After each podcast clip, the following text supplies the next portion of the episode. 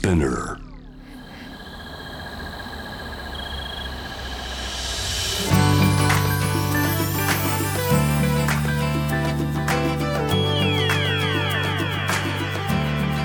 ENEOS 4 Hour Earth One by One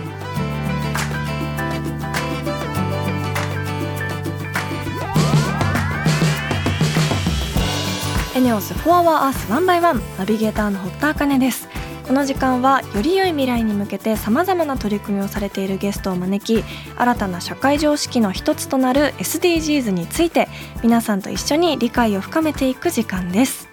本日はゲストに映画評論家清水隆さんにご登場いただきます。毎回映画を通じて SDGs について考えさせてくれますが今回はこの夏許されざる合成写真がネットミーム化し世界的に物議を醸したバーベンハイマー問題に注目。この問題でネガティブな印象を持たれてしまった映画「バービー」と映画「オッペンハイマー」について2週連続にわたりお話しいただきます。実は清水さん曰く SDGs 的には重要な映画というこの2作品。まず1週目の本日は目標5ジェンダー平等を実現しようをテーマに映画バービーをご紹介いただけるそうです。ぜひお聞きください。地球の未来を考えるこの番組はエネオスの提供でお送りします。エネオスは2040年までに自社で排出する CO2 の量をさまざまな取り組みからプラスマイナスゼロにするカーボンニュートラル企業を目指していて私たちの未来に不可欠な脱炭素循環型社会の実現に向けて具体的な取り組みをされているそうなのでそのあたりも番組で分かりやすく紹介していきたいと思います。そしてこの番組は JWAVE をキーステーションに FM ノースウェーブ ZIPFM、FM802 クロス FM、JFL5 曲をネットしてお送りします。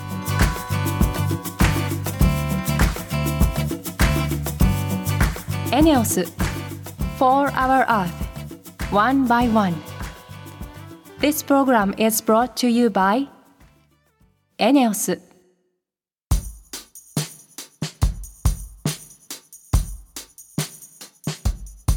エネオス4 Hour Earth 1 by One. 堀田茜のナビゲートでお届けしています。ここでは私の日常からの発見や見て聞いて感じたことなどをお話ししていきます。えー、先週あの告知でもお話ししたんですが TBS の「ララライフ」という番組で岡山の倉敷市にあるジーンズストリートに行ってきました。いや本当に面白くてもう目につくもの全てがジーンズでできている街でした。あの私もジーンズ好きでたくさん持っているんですけどやっぱその中でもあの本当にこうこだわりの詰まったものがたくさんもうとにかく数も膨大な量なんですよ。もうなんか世界中のデニムがここに集結してるんじゃないかぐらい。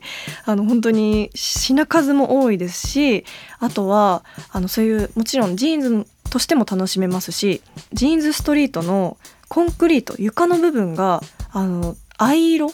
デニムの藍色と同じ色をしていたりとかあとはジーンズ色のアイスクリームがあったりとか なんか本当に目につくもの全てがジーンズでジーンズ好きにはたまらないですしなんかこうすごいフォトジェニックなスポットもたくさんありましたしこう少し行くと瀬戸大橋があっても絶景海の本当に綺麗な景色が見れて自然もたくさんあってっていうすごくあの倉敷初めて行ったんですけどすっごい本当にいい場所だったのでまたプライベートでも行きたいなと思っています。ぜひあのジーンズ好きもそうでない方も倉敷市にあるジーンズストリート行ってみてください。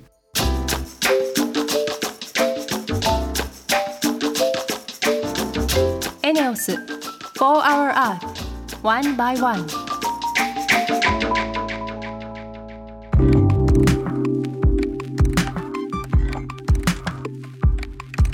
堀田茜がナビゲートしている ENEOS For Our Earth One by One。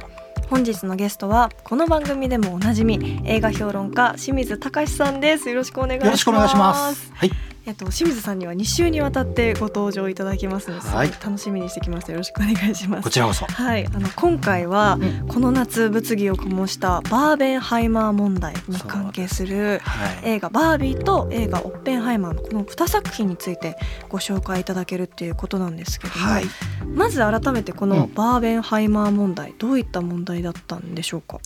あのたまたまねバービーという映画と、オッペンハイマーという映画が、えー、7月21日公開で同日公開だったんですよね。でなのにこの2本の映画っていうのは一見すれば、えー、対照的な映画じゃないですか、うんはい、そうするとターゲットも違う、うん、そうするとね業界用語ではねカウンターマーケティングって言葉があって別々の人たちだけれども同時にこうパブリシティを広げていくと、うんうん、盛り上がって両方見に行くんじゃないかっていうようなね施策があって。そういう見方だったんですね。うん、でそれはどこかが仕掛けたとかっていうことはなかったんだけれどもそのネット上の SNS 上の一ファンがファンアートとして両方の2つの作品のこう合わせ技みたいな形でバーベンハイマーという造語を作って広げたんですよね。でその辺でこうじわじわと広がっていた時にうんと思ってる人たちもいた。なぜならばそのバーベンハイマーは、はい、バービーのヒロインが髪型が、うん、えー、キノコ雲になっていたり、あるいはそのオッペンハイマーとバービーを2人合わせて、うん、えー、一緒にしたこの合体のポスターを作ってみたり。というようなね。で最終的にはなぜこれが大きな問題になったのかっていうと、はい、アメリカのツイッター、うん、まあ、今 X か、はい、それの公式の人が好意的にリツイートをして、うんうん、えー、忘れられない夏になりそうみたいな返しをしたんですよね。うん、で特に日本でそれは不謹慎ではないかっていう声が高まって、うん、日本のバービーの SNS の担当者がアメリカのその公式に向かってこれはいけませんよっていうことをやったらアメリカが公式に謝罪をしたと。もうそれが時事ニュースとして社会問題として報道されたという経緯ですね。でね僕ちょっと気になったのがその不謹慎だとか茶化しただとかあの真逆なイメージだとかっていうようなことで広がってるんだけれどもちょっと違うんですよこれ。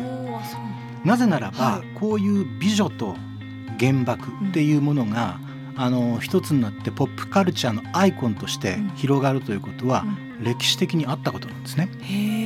それいつからかっていうと、はい。えー、1945年の8月に原爆を投下されて日本は、はい、その翌年ぐらいからじわじわと広がっている。翌年から、うん、なぜならばこのねアトミック、はい、向こうではねミス・アトミック・ボブ・コンテストっていうのがあったんですよ。特に1950年代広がったんだけど、はい、いわゆるアトミックっていう言葉は衝撃的なっていうようなニュアンスで使われるようになった。そうなんだ原爆というものから派生して。そういうこと、あの僕ら子供の時に例えばプロレス技でもアトミックボムとかっていうようなものがあって、はい、例えば原爆固めなんて平気で使ってたもうそれは最近は当然使えないということで使わなくなってるけども、うん、みんなが無自覚のうちに使っている言葉が一つあります、うん、ビキニ。え？語源はビキニ干渉なんだけれども、はい、これはなんでビキニ干渉がその水着の名前になったのか、最初ね、はい、ビキニって名前じゃなかったの。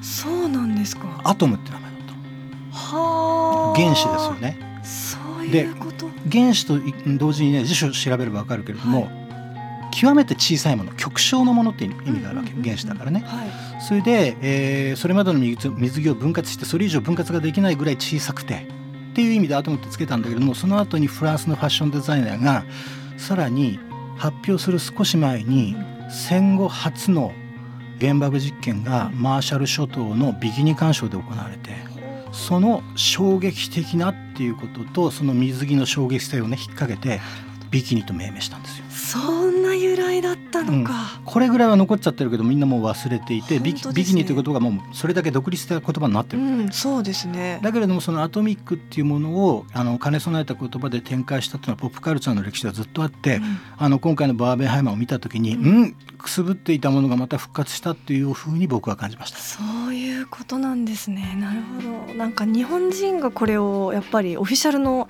あの X がなんでこんなことしてしまうんだろうっていう、まあ、ショッキングさは私はあったんですけど。そこがねすごく重要で、うん、これは SDGs 的にも何が重要かというと、うん、両者特にアメリカと日本の両国がこの原爆っていうものに対する認識の溝があるんですよ。うん溝。日本は当然、原爆を広島と長崎に落とされた唯一の戦争被爆国として、これは許すことができない行為だったっていう見方をします、うん、被害者の立場で。でところがアメリカ人は多くの人たちは何というかもう若い人の今世代が増えてきて徐々に認識が変わってるけれどもかつて多かったのはいやいやあの原爆を落とすことによって戦争が早く終結した。つまりなんでそうやってアトミックなんとかが表彰化してポップアイコンになるかというとアメリカ人にとってあの原爆キノコ雲というものは、うん。正義と平和のシンボルです、わそれはちょっと溝ですね、うん、これを、うん。その被爆の実相を知っている私たちが日本人がはアメリカ人と話し合ってその溝を埋めていかなければいいけない、うんそうですね。この対話が重要だと思います。なるほど確かに。お互いどういう認識かっていうことを話し合うってことは絶対に必要ですよね。必要だと思います。うん。うん。じゃないと本当にこういう罪もない映画が全く違う影響でこう見る人が少なくなってしまうっていうのは悲しいですしうんなんかマーゴット・ロビーすごく私も好きなので楽しみにしていた映画だったんですけどこういうことが起きてなんか違う方向で注目が浴びちゃったのがなんかどうなんだろうなと思ってたんですけど。そう。なんですようんで結局何かこの2本の映画ともネガティブな印象をまとったっていう事実はあると思うんですよ、うんうん。特に見てない人たちにとってみれば、はいはい。ところがねこの2本をなんで今回この番組で扱いたいかというと、はいやはりね2本とも SDGs 的にはすごく意味のあるうん重要な作品だなと思います。はい、それもちゃんと聞きたいです。はい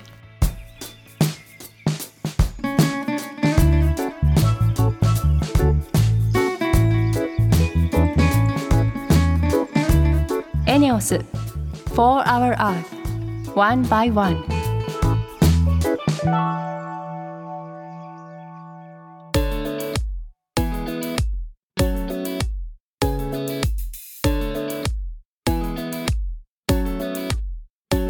まず今週はですね、うん。バービーをはい。お話しします。ほはい、えー世界的には大ヒット。どれぐらい大ヒットしてるか。全世界公衆で2023年ナンバーワンになります。そして歴代の全世界公衆ではうん。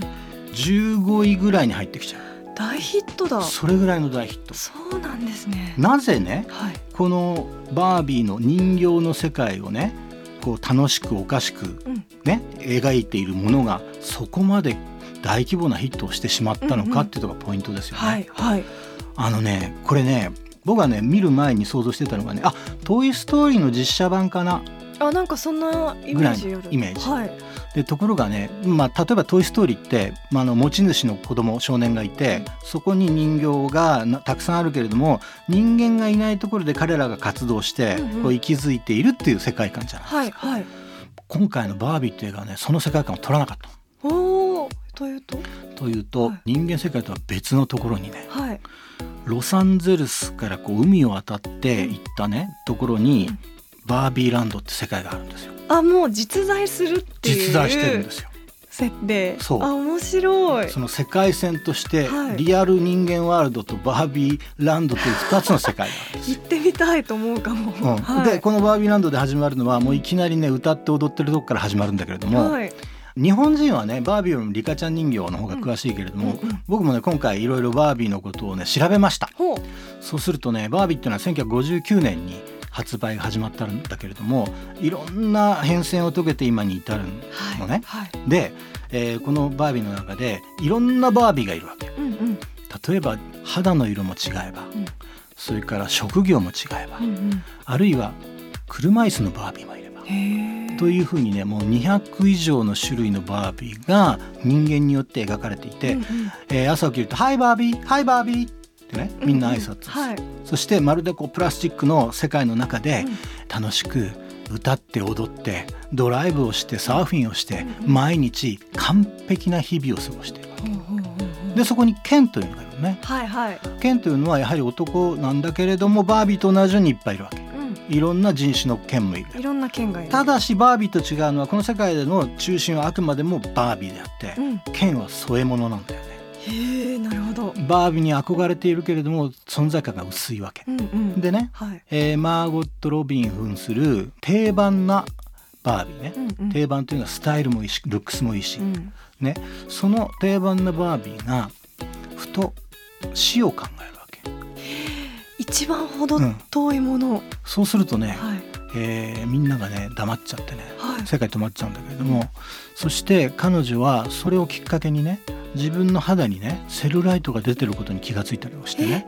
この悩みをどうしようかっていうことで解決のために自分のバービー人形を持っているであろう、うん。その持ち主がいる人間の世界に行くことになるそういうストーリー展開うん。なんですか？そうなんだ。その時にねすごく絶妙なのがねうん。ケンが一人ついてっちゃうのね一緒に行こうって約束もしてなかったんだけど、はい。ライアン・ゴズリングが気になって気になって一緒についてっちゃうわけ、ね、はい。でここから始まる中盤以降っていうのは、うん。人間界におけるバービーがその自分の悩みをどのように、ね、解き明かしていけばいいのかっていうことの旅になるのね。へえでまずその自分の持ち主であろう女の子のところに学校に行ってみるんだけれども、そこでねとんでもない言葉を突きつけられたりもするわけ。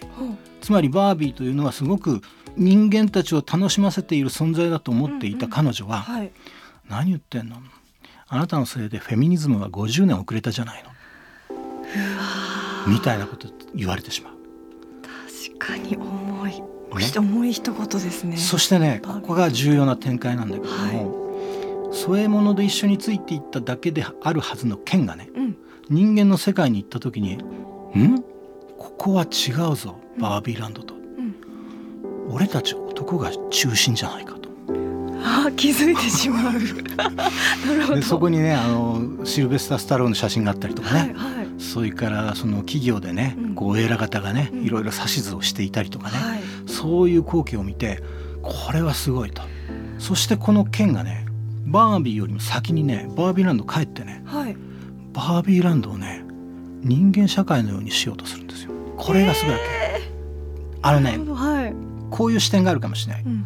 バービーランドで添え物だった剣は、ある意味でリアルワールドにおける人間社会における女性の存在に近いんじゃないのかっていう描き方をしてる。なるほど。逆転してるわけ繋がってくるんでバービーランドを剣はケンダムにしようとする、あうわーすごい風刺的ですね、はい、重要なネタバレは言いません。はあでね、はい。そんなようなうんうん。作品で、はい。つまりねバービーというのは現実的には歴史的にいろいろいろんな多種多様なバービーを作ってきたけれども、うんその定番バービーっていうものを中心に考えるとねまだまだやはり解決されてないもの問題がある。うんうんつまりねその剣も含めて、うん。みんなこうあるべきっていうものにとらわれている。うん。ね。えっと、これ日本ではまだ広がってない言葉だけどトキシック・マスキュニリティって言葉これはね有害な男性性男らしさの呪縛。はい。男性の方も実はうん。そういう問題を抱えている、うん。それをね女性の視点からだけじゃなくて男性の悩みというものもきちんと描いている、うんうんその男性例えば男性っていうのは表面的にたくましくなきゃいけないとか、こう暴力的にも強くなきゃいけないとか、うん。そういうものに取られている男性というもののダメさ加減。うん。それも描いていく。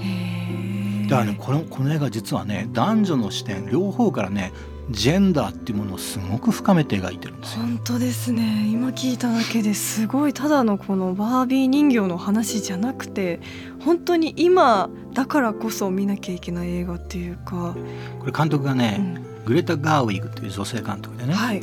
あのもともとね「レディー・バード」とか「ストーリー・オブ・マイ・ライフ」っていうねアート系の作品を撮ってた人。ところがこんなエンタメを作ってしまって大ヒットしてね、はい。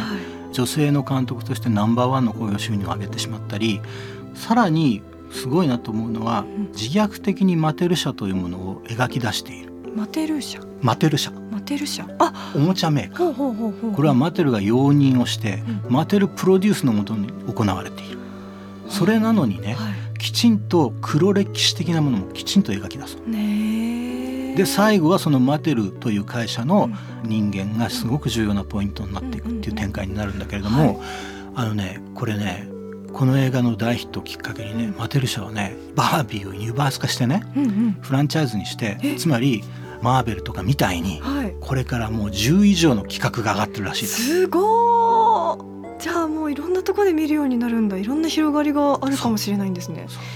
へえなんかまたその黒歴史とかを描いてもいいよっていうその懐の広さもすごいですよね、うん、これなかなかね企業できないことですよ。すごいだけどそれをやることによって企業としてもそのいわゆる IP というね知的財産の活用としてもすごく成功してるわけ。へえなんかまたジェンダー平等に一歩買ってくれそうな作品っていうか。何がねジェンダーっていうのをテーマにするとうん。ちょっと敬遠するような人たちも出てくる、はい。ところがそれをこういうミュージカル仕立てでコメディにしたことによってね、うんみんなが見やすくなっている、うんうんそれもすごいポイントですね。本。当ですね、うん。すごいとっつきやすいですし。いやめちゃくちゃ見たくなりましたしこんなにこう広がりがある映画っていうのを想像もしなかったのでちょっとこれは一刻も早く私も見て、はい、はい、清水さんに早く感想をお伝えしたいと思います。ぜひぜひはい、ということであの次回なんですけど、はい、もう一つの話題作日本公開未定の映画「オッペンハイマー」について、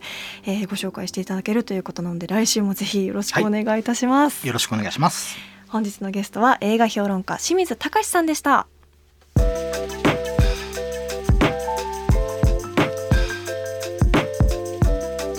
エネオス for our art, one by one.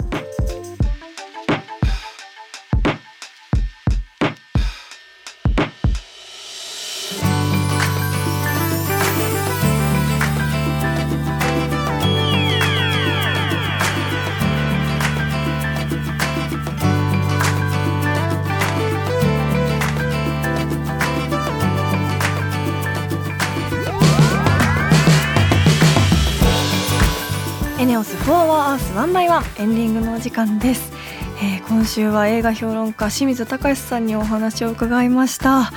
いや考えさせられましたね。なんか本当にこのバービーっていう作品ジェンダー平等にとってすごく重要な作品なんだろうなとも思いましたしまたこのポップなすごいポップな切り口でこうジェンダー平等について考えさせられるものってやっぱなかなか構ないですもんね。あの公開からだいぶ時間が経ってるので見た方も多いと思うんですけどあの本当時間経っちゃってるので見に行くんだったら早い方がいいなと思うので私ももうなるべく早くも予約して映画館で見たいなと思います気になった方ぜひチェックしてみてくださいリスナーの皆さんも SDGs に関する疑問や質問物の節約やエコバッグの活用など普段している SDGs な取り組みなどあればぜひ番組まで教えてください。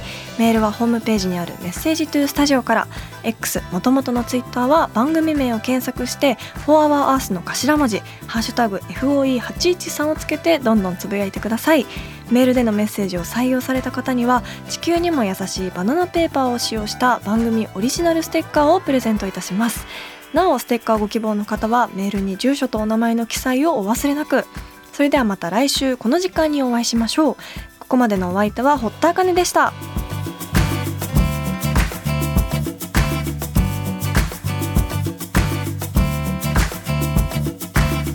エネオス4 Hour Earth.